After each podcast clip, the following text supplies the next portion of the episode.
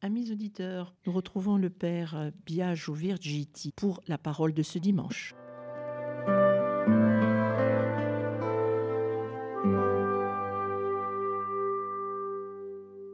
Amis de votre radio chrétienne, bienvenue pour cette nouvelle émission. Nous allons commenter les lectures du cinquième dimanche du temps ordinaire. Sans plus tarder, commençons par la proclamation de l'Évangile. De l'Évangile de Jésus-Christ selon Saint Marc. En ce temps-là, aussitôt sortis de la synagogue de Capharnaüm, Jésus et ses disciples allèrent avec Jacques et Jean dans la maison de Simon et d'André. Or la belle-mère de Simon était au lit. Elle avait de la fièvre. Aussitôt on parla à Jésus de la malade. Jésus s'approcha, la saisit par la main et la fit lever. La fièvre la quitta, et elle les servait. Le soir venu, après le coucher du soleil, on lui amenait tous ceux qui étaient atteints d'un mal ou possédés par des démons. La ville entière se pressait à la porte. Elle guérit beaucoup de gens atteints de toutes sortes de maladies, et il expulsa beaucoup de démons. Il empêchait les démons de parler, parce qu'ils savaient, eux, qui il était.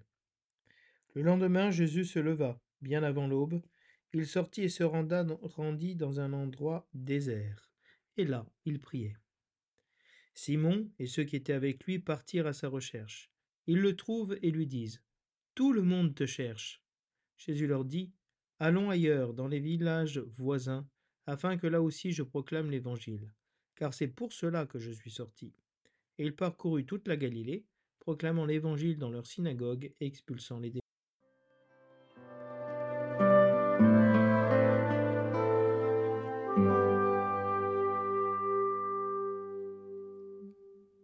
Du livre de Job. Job prit la parole et dit Vraiment, la vie de l'homme sur la terre est une corvée. Il fait des journées de manœuvre, comme l'esclave qui désire un peu d'ordre, comme le manœuvre qui attend sa paye. Depuis des mois, j'en ai, je n'ai en partage que le néant. Je ne compte que des nuits de souffrance. À peine couché, je me dis Quand pourrais-je me lever? Le soir n'en finit pas. Je suis envahi de cauchemars jusqu'à l'aube. Mes jours sont plus rapides que la navette du tisserand. Ils s'achèvent faute de fil. Souviens-toi, Seigneur, ma vie n'est qu'un souffle. Mes yeux ne verront plus le bonheur.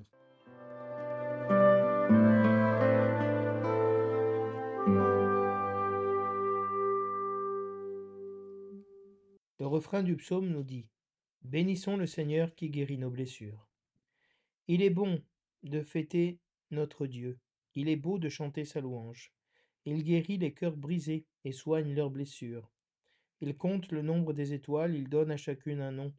Il est grand, il est fort, notre Maître, nul n'a mesuré son intelligence. Le Seigneur élève les humbles et rabaisse jusqu'à terre les impies. Entonnez pour le Seigneur l'action de grâce, jouez pour notre Dieu sur la cithare. Bénissons le Seigneur qui guérit nos blessures.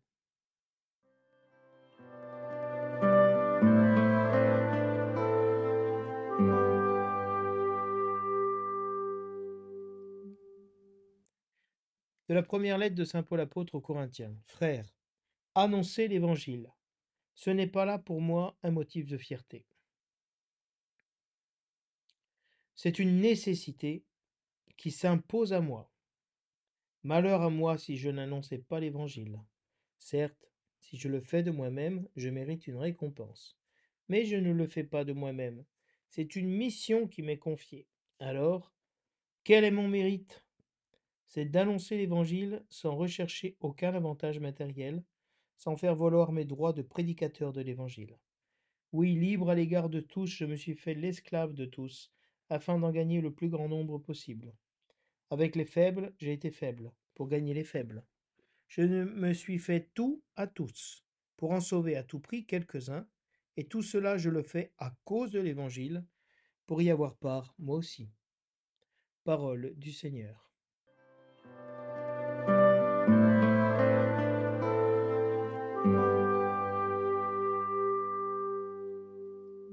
Dans ce dimanche, l'Église nous propose le thème de la souffrance et de la maladie.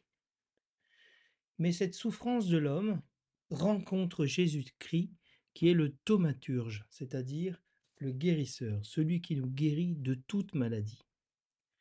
L'humanité est au lit avec la fièvre, l'humanité est euh, atteinte de nombreux maux, possédée de nombreux démons, atteint de toutes sortes de maladies. Et Jésus-Christ vient pour justement euh, faire venir le règne de Dieu qui chasse le démon, qui chasse le mal, qui chasse tous les maux, toutes les maladies, toutes les faiblesses de l'homme, pour rétablir l'homme dans la sainteté du projet de Dieu, dans la grâce. Jésus nous prend par la main, comme le dit Benoît XVI, il nous prend par la main par sa parole et par ses sacrements pour nous mettre sur pied et pour servir Dieu et servir nos frères. Jésus-Christ ne recherche aucun succès.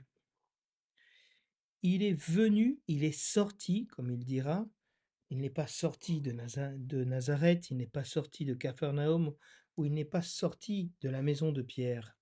Il est sorti du sein du Père pour venir jusqu'à nous. Et il parcourt toute la Galilée proclamant l'Évangile et expulsant les démons. La mission de Jésus-Christ est de vaincre et de chasser le prince de ce monde, hein, de la place où il s'est mis dans le ciel, et lui qui rend l'homme esclave. hein. Les hommes, toute leur vie durant, sont rendus esclaves du Seigneur de la mort, c'est-à-dire le démon, nous dit l'Épître aux Hébreux, par la peur que nous avons de mourir. Et Jésus-Christ est venu pour rendre à l'impuissance celui qui de la mort a le pouvoir, c'est-à-dire le démon. Et donc nous sommes encore vraiment dans cette dynamique baptismale, catéchuménale, où Jésus-Christ vient expulser les démons et guérir les maladies, c'est-à-dire guérir notre incapacité à faire la volonté de Dieu, à rencontrer le Seigneur. Pour ça, la première lecture nous présente le livre de Job. hein. Et le titre donné à cette lecture de Job nous dit Je ne compte que des nuits de souffrance. Voilà, la vie de l'homme sur la terre est comme, c'est traduit par une corvée, mais c'est plus comme le service militaire, si vous voulez, comme une, une préparation au combat. hein. Notre vie est pleine de souffrances euh, dans laquelle on, on désire un peu de repos, on désire un peu de gratification, une paye, hein, et on partage la souffrance jour et nuit. Et, et le soir n'en finit pas, hein, c'est-à-dire que ce, ces ténèbres, ce découragement, cette perte d'espoir ne s'arrête jamais. Et Job termine en disant Souviens-toi, Seigneur, ma vie n'est qu'un souffle, mes, yeux ne verront plus le bonheur. Seigneur, sauve-moi, viens à, mon secours. Pour ça que le refrain du psaume dira euh, Guéris nos blessures, Seigneur. Hein, C'est lui qui nous guérit de toute maladie, hein, qui sauve notre vie de la mort. Il est vraiment celui qui guérit le cœur brisé. Dans l'introduction au rituel pour le baptême des adultes, il est dit que le catéchuménat, cette préparation au baptême, vient pour guérir les distorsions du cœur de l'homme. Hein, c'est du cœur de l'homme que sortent tous les maux, toutes les souffrances. Hein, toutes ces distorsions du cœur qui sont des distorsions de notre manière de voir notre vie, de voir nos souffrances, notre histoire, de voir la croix, hein, et que Dieu vient vraiment pour guérir nos blessures. hein. Il est vraiment à notre secours. Alors, pour cela, pour cet évangile qui est annoncé, proclamé et qui guérit par sa puissance et qui expulse le démon qui est en nous, euh, Paul dira cette phrase euh, incroyable, Malheur à moi si je n'annon- n'annonçais pas l'évangile. Cette nécessité qui est pour Paul d'annoncer l'évangile sans aucune récompense, sans aucune gratification. Au contraire, Paul s'est fait l'esclave de tous pour gagner le plus grand nombre. Il s'est fait faible avec les faibles pour gagner les faibles. Il y a vraiment cette, cette recherche, cet d'abaissement, cette euh, kénose en langage chrétien, c'est-à-dire cette descente, ce dépouillement de Paul, qui pourtant était un homme qui faisait partie de l'élite intellectuelle du judaïsme. Il avait été élevé au pied de Gamaliel, un des plus grands rabbins de, de l'époque. Et non, il a préféré l'évangile que la gratification, que les honneurs. Alors on comprend mieux pourquoi dans l'évangile, Jésus-Christ euh, fuit le succès. Parce que le succès corrompt. Et que la mission de Jésus-Christ n'est pas d'être reconnu, d'être accueilli. Jésus-Christ est venu pour détruire le péché et la mort et pour nous donner son esprit.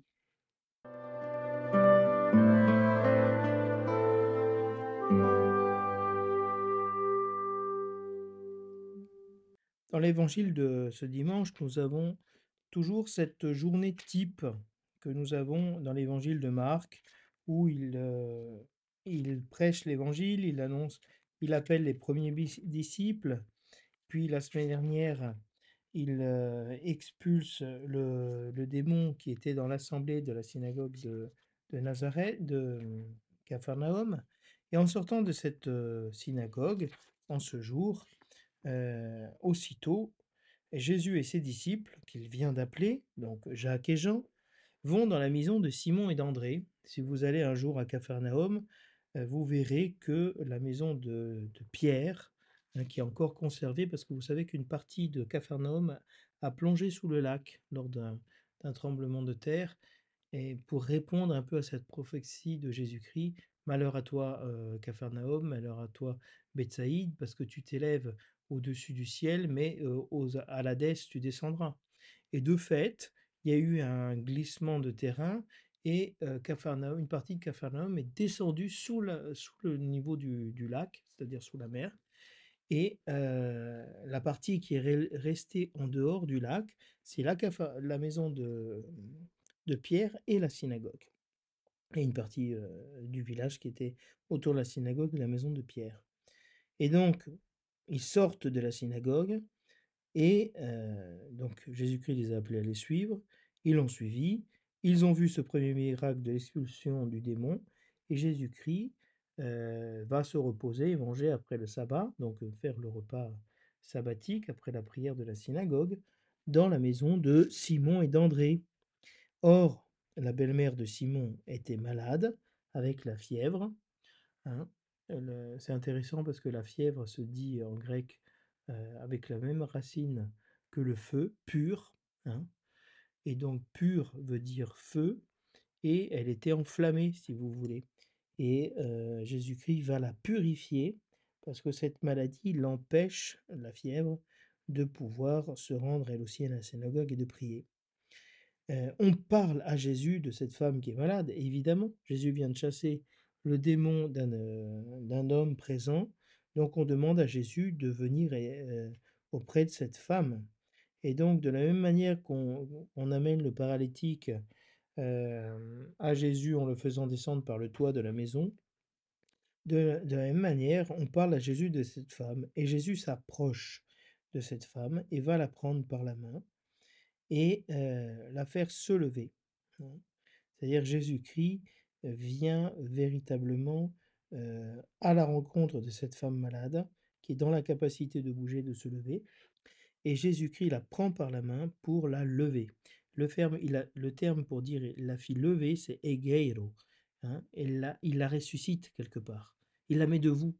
Un ressusciter veut dire mettre sur pied, hein, être debout, se lever. Et aussitôt, la fièvre quitte cette femme. De la même manière, Jésus-Christ a le pouvoir d'expulser le démon, il a le pouvoir aussi d'expulser le mal, la fièvre, la maladie. Et quel est le signe de la guérison de cette femme? Elle sert Jésus-Christ et les apôtres. Le service est le signe de la guérison profonde de notre être. Si nous sommes pardonnés, euh, guéris par Jésus-Christ, relevés de manière sacramentelle, alors nous nous mettons au service de nos frères. Pas comme un service qui est une corvée, comme dit la première lecture, hein, que la vie de l'homme est une corvée sur la terre. Non. Ce n'est plus cette manière-là de voir la vie comme une corvée, comme une souffrance. La maladie de cette femme et de la belle-mère de Pierre est l'occasion d'être guérie par Jésus-Christ. Donc la croix devient glorieuse. Ce n'est plus une corvée, ce n'est plus une malédiction, comme dira Job.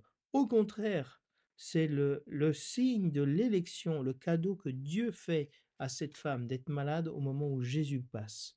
Et Jésus s'approche et guérit. Jésus sauve. Et pour ça, cette guérison pousse cette femme à servir, à servir le repas du Shabbat, qui est le rôle de la femme, d'allumer la bougie, d'allumer la lumière du sabbat et de servir ce repas. Alors le soir venu, après le coucher du soleil, c'est-à-dire on, quitte le sabbat, hein, on amène, on peut amener à Jésus tous ceux qui sont atteints de toutes sortes de maladies et possédés de démons. Parce qu'avant, c'était le Shabbat, on ne pouvait pas les, transporter. Donc le Shabbat s'arrête, et mais Jésus-Christ continue. Jésus-Christ continue sa mission. Il ne prend pas de repos, il ne dort ni ne sommeille, le gardien d'Israël. Et il va justement, euh, alors que toute la ville se presse à la porte, parce que évidemment, si un démon est expulsé devant tout le monde à la synagogue, puisque tous les hommes sont à la synagogue, hein, et la, la plus grande partie du village est à la synagogue pour la prière, tout le monde a vu ce miracle, parce que Capharnaüm est un petit village, hein, c'est pas une mégapole, c'est pas Jérusalem. Et donc, forcément, toute la ville se pointe devant la porte de la maison de, de, Pierre et de et d'André, de Simon et d'André, ils se pressent à la porte. Ils veulent tous rentrer, voir Jésus. Et Jésus-Christ guérit beaucoup de personnes qui sont atteintes de toutes sortes de maladies. Toutes les maladies, Jésus-Christ vient les guérir. L'Évangile nous pose une question. Quelle maladie avons-nous? De quel mal sommes-nous atteints? Quelle maladie Jésus-Christ doit-il venir guérir? Qu'est-ce que nous devons demander à Jésus-Christ pour les personnes qui sont malades autour de nous? Et la maladie physique est moins grave que la maladie spirituelle, la dépression, le découragement, la haine, la tristesse, le, euh, de perdre la foi, le fait de perdre la foi. Et Jésus-Christ guérit beaucoup de maladies, toutes sortes de maladies. Il n'y a aucune maladie qui résiste au pouvoir de guérison de Jésus-Christ. Il expulse beaucoup de démons. Ça veut dire que dans la synagogue de Nazareth, de, de Capharnaüm, il fait un signe, un démon. Il expulse. Mais il va continuer à expulser ces démons. C'est-à-dire que Jésus-Christ est venu pour expulser le démon de cette terre, de notre vie. Et nous avons beaucoup de démons, beaucoup de maladies. Et Jésus-Christ empêchait les démons de parler parce que eux savaient qui il était. Et Jésus-Christ ne veut pas que les démons disent qu'il est le Saint de Dieu, de manière à ce que les personnes euh, s'attachent à lui et l'empêchent de réaliser sa mission. Parce que Jésus-Christ n'est pas venu pour nous guérir de nos maladies. Il n'est pas la lampe d'Aladin que l'on frotte pour résoudre nos problèmes. Il vient pour faire l'œuvre du Père qui est de détruire le péché en nous. Et cette œuvre ne sera accomplie complètement que lorsqu'il mourra sur la croix et qu'il ressuscitera le troisième jour pour détruire et sceller définitivement sa victoire sur le mal. Donc Jésus-Christ est tendu vers sa course comme Paul. Il est dans un élan qui est de faire du bien partout où il passe, d'annoncer le royaume de Dieu, de guérir les maladies, d'expulser les démons, mais Jésus-Christ passe. C'est l'image de la Pâque. Jésus-Christ ne s'arrête pas. Nous sommes dans une dimension dynamique de la foi de la Pâque, du passage de Jésus-Christ. Et Jésus-Christ ne veut pas être prisonnier de, euh, de la gratification, de la, de la reconnaissance, du succès. Hein, lorsqu'on vient à la fin de la messe et on vous dit Ah mon père, ah mon père, mais mon père, mais qu'est-ce que vous avez bien parlé? Oh là là, c'est magnifique. Après, tu ne peux plus rien dire à la personne. Parce que à travers cette reconnaissance, cette adulation, elle coupe la possibilité de recevoir une parole. Et nous sommes moins libres de dire les choses. Hein. Et ça, c'est vrai pour le prêtre, c'est vrai pour chacun d'entre nous lorsqu'on reçoit des remerciements. Et Jésus-Christ, le lendemain, que fait-il? Il se lève tôt, bien avant l'aube. Hein. La mission de Jésus-Christ commence très tôt le matin. Euh, l'avenir appartient à ceux qui se lèvent tôt. Et Jésus-Christ se lève avant l'aube. Et il sort pour aller dans un endroit désert. Parce que la vie de Jésus-Christ est d'être dans la relation avec le Père, de prier, d'être en relation avec, Jésus, avec le Père. Pour ça, il va dans les, dans les endroits déserts. Il quitte la ville pour aller au calme, loin des foules, dans le silence et prier. Alors Simon va à sa recherche avec les autres. Quand il le, trouve, il dit Tout le monde te cherche. Cette expression est très intéressante parce que c'est la même qu'on retrouvera lors de la Passion. Les Grecs sont là et ils te cherchent. Tout le monde te cherche. Quand Jésus-Christ comprend que tout le monde le cherche et surtout que les Grecs le cherchent, il comprend que son heure est arrivée. Or là, il ne veut pas que tout le monde s'attache à lui. Et il dira dans la multiplication des pains, vous me cherchez, non pas parce que vous avez vu des signes que je suis le Messie, mais parce que je vous ai donné à manger, j'ai multiplié le pain pour vous. Donc vous voulez me faire roi pour que je reste là à m'occuper de vous et résoudre vos problèmes matériels. Mais ce que Jésus-Christ vient faire, c'est une réalité beaucoup plus profonde, plus que spirituelle, existentielle, ontologique. Et Jésus-Christ répond, Allons ailleurs, dans les villages voisins, afin que là aussi je proclame l'Évangile, car c'est pour cela que je suis sorti. Jésus-Christ a été envoyé pour annoncer l'Évangile, pour, à travers sa parole, l'efficacité de sa parole, faire venir, arriver aux personnes le royaume de Dieu, la puissance de Dieu, le salut de Dieu.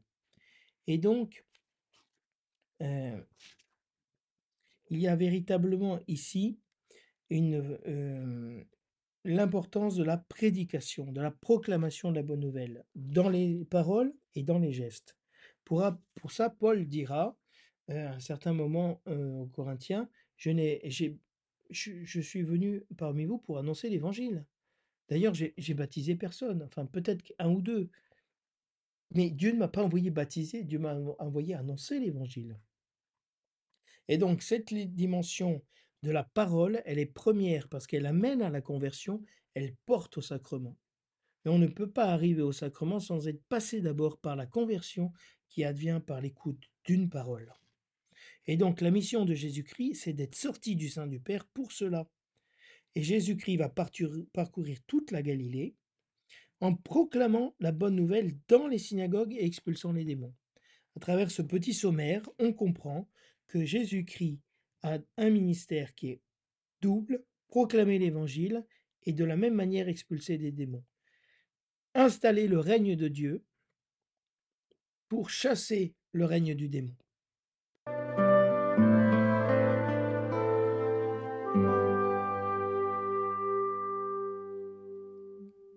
La première lecture de ce dimanche est, tirée du livre de Job, qui est un livre qui est très peu lu dans les liturgies, mais dont la figure est bien connue par les chrétiens.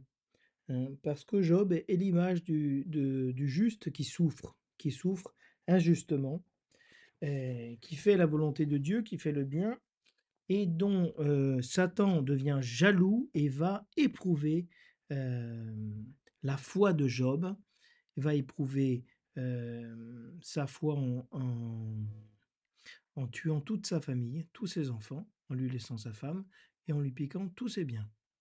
Et puis je, Dieu va, Job ne va pas maudire Dieu, et au contraire, il va bénir le Seigneur. Le Seigneur a donné, le Seigneur a repris, le Seigneur soit béni. Et suite à ça, le démon va dire Laisse-moi tenter Job dans sa chair et tu verras qu'il te maudira. Et Job ne maudit pas Dieu hein, de manière surprenante, même si on a l'impression qu'il se plaint ici. Mais dans le rapport avec Dieu, on est dans un rapport de vérité. et on montre à Dieu la réalité de souffrance dans laquelle nous nous trouvons. Jésus-Christ lui-même dira, Père, éloigne de moi cette coupe, mais non pas ma volonté, mais ta volonté. Donc Jésus-Christ, qui s'est fait pleinement homme, qui a été touché pleinement par la souffrance, lui aussi a été touché par le scandale de la souffrance. Sur la croix, il dira, Mon Dieu, mon Dieu, pourquoi m'as-tu abandonné? Donc, ça fait partie de l'incarnation, de l'humanité, de la faiblesse de l'homme que Dieu épouse en se faisant, en s'incarnant. Et donc c'est très important, il y a des moments de notre vie où nous sommes touchés dans notre chair, dans notre âme profondément par la souffrance, par le malheur.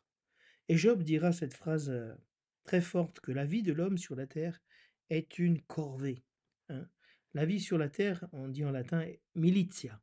La militia, c'est la milice, c'est-à-dire le service militaire. C'est l'enrôlement, si vous voulez. Et l'homme fait des journées de manœuvre, c'est-à-dire quelqu'un qui travaille de manière acharnée, comme un esclave. Et qu'est-ce que fait l'esclave? Il désire l'ombre, il travaille en plein soleil, il n'a pas de repos, il n'a aucune gratification. il est comme le manœuvre, comme l'ouvrier, si vous voulez, qui attend sa paye. Hein. Et le péché en nous crée cette insatisfaction cette incapacité à nous reposer. C'est pour ça que Jésus-Christ vient guérir le jour du Shabbat. Le sabbat, c'est le jour du repos, et le jour du repos, c'est le jour du salut. On peut se reposer parce que nous sommes sauvés. Et c'est pour ça que Dieu choisira un peuple d'esclaves pour le faire passer de l'esclavage à la liberté, de manière à ce qu'il vive vraiment le repos. Et Dieu donnera le repos à son peuple à travers les dix commandements. Hein tu honoreras le jour du Shabbat. Tu ne feras aucun travail servile, tu n'es plus esclave, tu es libre. Et ta liberté, c'est louer le Seigneur. Vous comprenez comment il y a une syntonie dans, dans l'Écriture entre la guérison du péché de l'esclavage hein, et le fait de louer le Seigneur, de bénir le Seigneur, de dire du bien de Dieu, de nous mettre au service de Dieu et de nos frères. Et, Job est vraiment atteint par la souffrance. Hein. Il dit que depuis des mois, je n'ai en partage que le néant. J'ai rien à, à partager de ma vie, le vide. Je ne compte que des nuits de souffrance. Regardez combien de personnes âgées ou angoissées passent des nuits de souffrance. Hein. Ils se réveillent la nuit anxieux. Regardez que les anxiétés sont une réalité puissante de notre être. Elles nous réveillent la nuit. Vous avez une angoisse, nous avons une, préoccupation. On ne dort pas bien, on ne dort pas bien. On a un réveil précoce, on se réveille au milieu de la nuit. À peine couché, dit Job, euh, je me dis quand pourrais-je me lever? Quand est-ce que vraiment je pourrais me relever comme la, la belle-mère de Pierre, c'est-à-dire vivre librement? Le soir n'en finit pas. Ce soir de l'humanité, ce soir de la mort, ce soir des ténèbres, du péché, du découragement. Je suis envahi de cauchemars jusqu'à l'aube. Combien d'entre nous, dans certains moments de notre vie, nous sommes envahis par les cauchemars? Et, jusqu'à l'aube, jusqu'au petit réveil, au petit matin. Et de manière surprenante, Job dira Mes jours sont plus rapides que, que la navette du tisserand. C'est-à-dire, en même temps, j'ai l'impression, je souffre toutes les nuits, tout ça, tout ça, mais ma vie passe à toute vitesse. Je ne profite pas de ma vie. Il s'achève mes jours faute de fil. C'est-à-dire, je n'ai plus de fil pour faire passer la, navette pour, pour, tisser mon, mon, vêtement, le tissu. Et donc, c'est une. La vie est trop courte. La vie est trop dure et la vie est trop courte. Souviens-toi, Seigneur, ma vie n'est qu'un souffle. Voilà, cette vie n'est même plus trop courte, c'est un souffle, c'est-à-dire rien. Hevel, avalim, une vanité, un souffle, rien. Et, cette parole termine sous un, une note qui peut sembler un peu découragée ou décourageante, mes yeux ne verront plus le bonheur. Voilà, c'est fini. Pour moi, plus, plus d'espoir. Mais c'est pas vrai. Parce que Job dira juste avant, Souviens-toi Seigneur, que ma vie est trop courte et que dans la situation dans laquelle je me trouve, je ne peux pas voir le bonheur par mes propres yeux. Ou tu interviens et tu me sauves, ou je suis condamné. Et ça, ce n'est pas le découragement. Ça, c'est de dire la vérité, de voir la réalité les yeux en face, que nous sommes tous face au temps qui passe, qui exorablement nous conduit vers la mort, et que sur nos propres forces, nous ne pouvons pas faire la volonté de Dieu. Nous ne pouvons pas aimer. Nous n'arrivons pas à aimer en plénitude. Alors le psaume continue en disant Bénissons le Seigneur qui guérit nos blessures. Voilà, toutes ces blessures, toutes ces frustrations, toute cette mort, Jésus-Christ vient la guérir. Il vient mettre cette huile sur nos blessures comme l'huile des malades, hein, cette onction. Pour ça, le psaume dira, il est bon de fêter notre Dieu, il est beau de chanter sa louange voyez le contraste entre le ce qui semble le découragement de la réalité de Job et cette, cette joie, cette fête qui, qui naît du psaume. Parce que l'homme guéri de ses blessures loue le Seigneur, il bénit Dieu, il est dans le culte. Pour ça que la semaine dernière, le Seigneur guérit le possédé qui est dans la synagogue. Parce qu'il est possédé, il ne peut pas bénir le Seigneur. Beaucoup d'entre nous, dans nos assemblées, nous sommes là, nous murmurons, nous sommes fâchés, nous bénissons personne. Nous ne pensons pas que Dieu fait bien les choses dans notre vie. Et donc, Jésus-Christ vient nous guérir de cette euh, ingratitude. En espagnol, il y a un proverbe très beau qui dit euh, Hombre agradecido, hombre ben nacido. Un homme plein de gratitude est un homme bien né. Et quand on n'est pas plein de gratitude, on est mal né.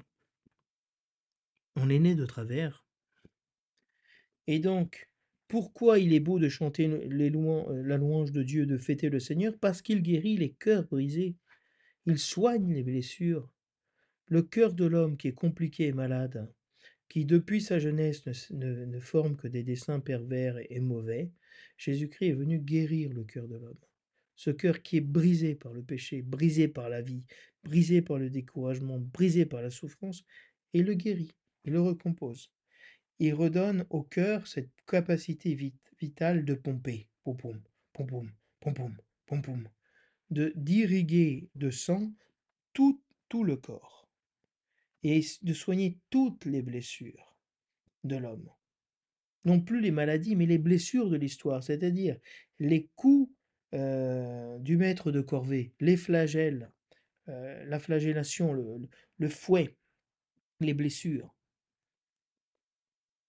Et si Dieu compte le nombre des étoiles et donne à chacune un nom, Dieu est grand, Dieu est fort, il est notre maître. Hein Personne n'a mesuré son intelligence. Et pourtant, il guérit notre cœur, il guérit nos blessures. Dieu se fait proche de nous. Si proche, dira le psaume, qu'il élève les humbles.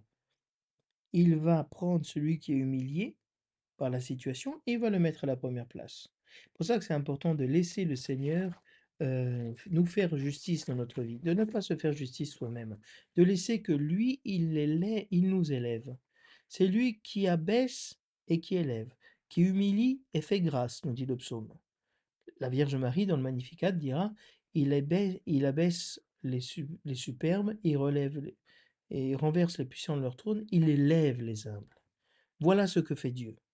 Il renverse la situation, il rétablit l'homme hein, humilié par le péché, humilié par la souffrance, par la maladie, par les échecs, hein, il va l'élever.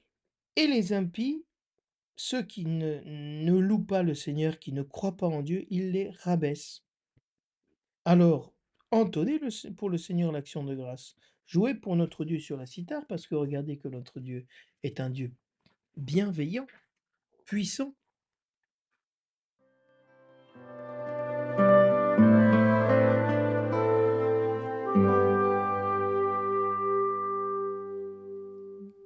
La lecture de l'épître aux Corinthiens, la première épître, est une lecture semi-continue que nous faisons le long de ces dimanches du temps ordinaire. Et ici, nous avons un passage très fort de Paul sur la conscience qu'il a de l'annonce de l'Évangile. Et cela est en pleine syntonie avec l'annonce de l'Évangile, de la bonne nouvelle, proclamation de la bonne nouvelle, proclamation de l'Évangile, pardon, qui est donnée dans l'Évangile, dans la lecture de Saint Marc. Et au lieu d'attendre une récompense pour l'annonce de l'Évangile, bon, écoutez, euh, moi j'annonce l'Évangile, c'est normal que je vive de l'Évangile. Non, Paul va dire quelque chose de surprenant. Il va dire, pour moi, annoncer la bonne nouvelle de Jésus-Christ, annonce- annoncer Jésus-Christ, c'est-à-dire faire venir Jésus-Christ dans la vie des personnes à travers ma parole, c'est pas pour moi un motif de fierté. C'est pas que je tire gloire, je me glorifie, euh, je suis honoré par cela. C'est pour moi une nécessité qui s'impose. C'est-à-dire, je ne peux pas faire autrement. J'ai été saisi par le Christ, par Jésus-Christ. Donc, je ne peux pas ne pas annoncer l'Évangile. Je ne le fais pas comme un fonctionnaire, comme quelqu'un euh, qui a reçu un mandat et qui le fait parce que, voilà, il est honoré par ça. Dieu l'a choisi pour ça. Non. Paul se rend compte qu'il n'est pas digne d'annoncer l'Évangile et, que Jésus-Christ est venu le sauver quand même. Lui qui était un assassin, lui qui persécutait les chrétiens. Donc il ne le voit pas comme une, euh, un motif de gloire. Il n'a rien fait pour mériter cette gloire. Au contraire, il a fait le contraire. Il n'a pas mérité cet honneur. Et Dieu l'a sauvé quand même. Dieu l'a visité. Donc pour lui, c'est une nécessité. Pour ça, Paul a une conscience pleine de ce que est le salut que Jésus-Christ lui a donné. La reconnaissance éternelle qu'il a envers Jésus-Christ. Il ne continue pas sa vie. Il est sauvé par Jésus-Christ, il laisse tout et il suit Jésus-Christ, comme les apôtres. Il dira cette phrase forte. hmm, Il ne dit pas Je suis heureux d'annoncer l'évangile. Il dira Malheur à moi si je n'annonce pas l'évangile. Qu'il m'arrive un malheur grand si je me tais. Moi qui étant reçu, moi qui ai reçu l'évangile, qui ai été sauvé de mes péchés, de l'aveuglement de, ma- de la loi, du légalisme, de la haine contre les chrétiens, si je ne fais pas ça, je suis un homme maudit. Vous imaginez? L'homme, Paul, qui se rend compte qu'il a été sauvé, s'il ne fait pas le bien, c'est-à-dire d'annoncer la parole, il est malheureux. Donc, on n'est plus ici dans un malheur qui est subi comme Job, euh, un malheur de la souffrance du péché. Ici, le malheur chez Paul, c'est eh, de ne, c'est pas de faire le mal, euh, le malheur, c'est de ne pas faire le bien que je peux faire. Ça, c'est le vrai malheur, ça, c'est la vraie condamnation. Malheureux homme que je suis, dira-t-il, parce que le bien que je veux faire, je n'arrive pas à le faire. Et le mal que je ne veux pas faire, c'est ça que je fais. Qui me libérera de ce corps voué à la mort? Malheureux homme que je suis. Donc vous voyez qu'il y a une conscience puissante et profonde de ce que veut dire annoncer l'évangile. C'est pas un motif de gloire, c'est une urgence, c'est une nécessité. Et si nous comprenions ça, nous les chrétiens, nous arrêtions, nous arrêterions de vivre dans un christianisme bourgeois, où on vit le christianisme pour soi, à la fin pour être gratifié par le christianisme. Et Jésus-Christ n'a pas cherché à être gratifié, n'a pas cherché le succès. Il a cherché à faire la volonté du Père d'aller de village en village annoncer l'évangile. Si je le fais de moi-même, l'annonce de l'évangile, d'accord, je mérite une récompense. Mais si je ne le fais pas de moi-même, c'est une mission qui m'est confiée. Paul ne l'a pas fait de lui-même. C'est Dieu qui lui a confié cette mission. Il dit, Paul, Paul, pourquoi me persécutes-tu? Tu es devenu pour moi un outil de choix pour les nations, prophète des nations. Il y a eu un appel. Alors, quel est mon mérite? Aucun mérite. C'est une question rhétorique avec une réponse négative. Quel- Alors, quel est mon mérite? Aucun. annoncer l'évangile sans rechercher aucun avantage matériel, sans faire valoir mes droits de prédicateur évangile. L'évangile gratuitement, sans chercher à ce que les autres accueillent ma parole et me donnent une consolation affective, financière, parce que j'annonce l'évangile. Libre à l'égard de tous. Jésus-Christ est libre, on le, tout le monde te cherche. Libre, il s'en va. Il n'est pas esclave, il n'est pas attaché par les personnes. Cette liberté de Jésus-Christ, Paul l'avait. Il est libre à l'égard de tous. Libre face à cette euh, gratification qu'est l'annonce de l'Évangile, libre face à ses mérites, et bien plus. Il dira, je me suis fait l'esclave de tous. Je me suis mis au service de tout le monde. Des riches, des pauvres, des petits, des faibles, des intelligents, des, peu instruits, afin de gagner le plus grand nombre possible. Quel est le but profond de ce que fait Paul? Gagner les personnes au Christ. Pas de faire passer sa volonté. Moi qui vous annonce cette parole, je vous assure que cette parole mmh, m'appelle sérieusement à la conversion. Gagner les personnes au Christ. Attacher les personnes au Christ, pas à nous. Le prédicateur, l'apôtre, ne va pas lier les personnes à lui-même, il les lie à Jésus-Christ.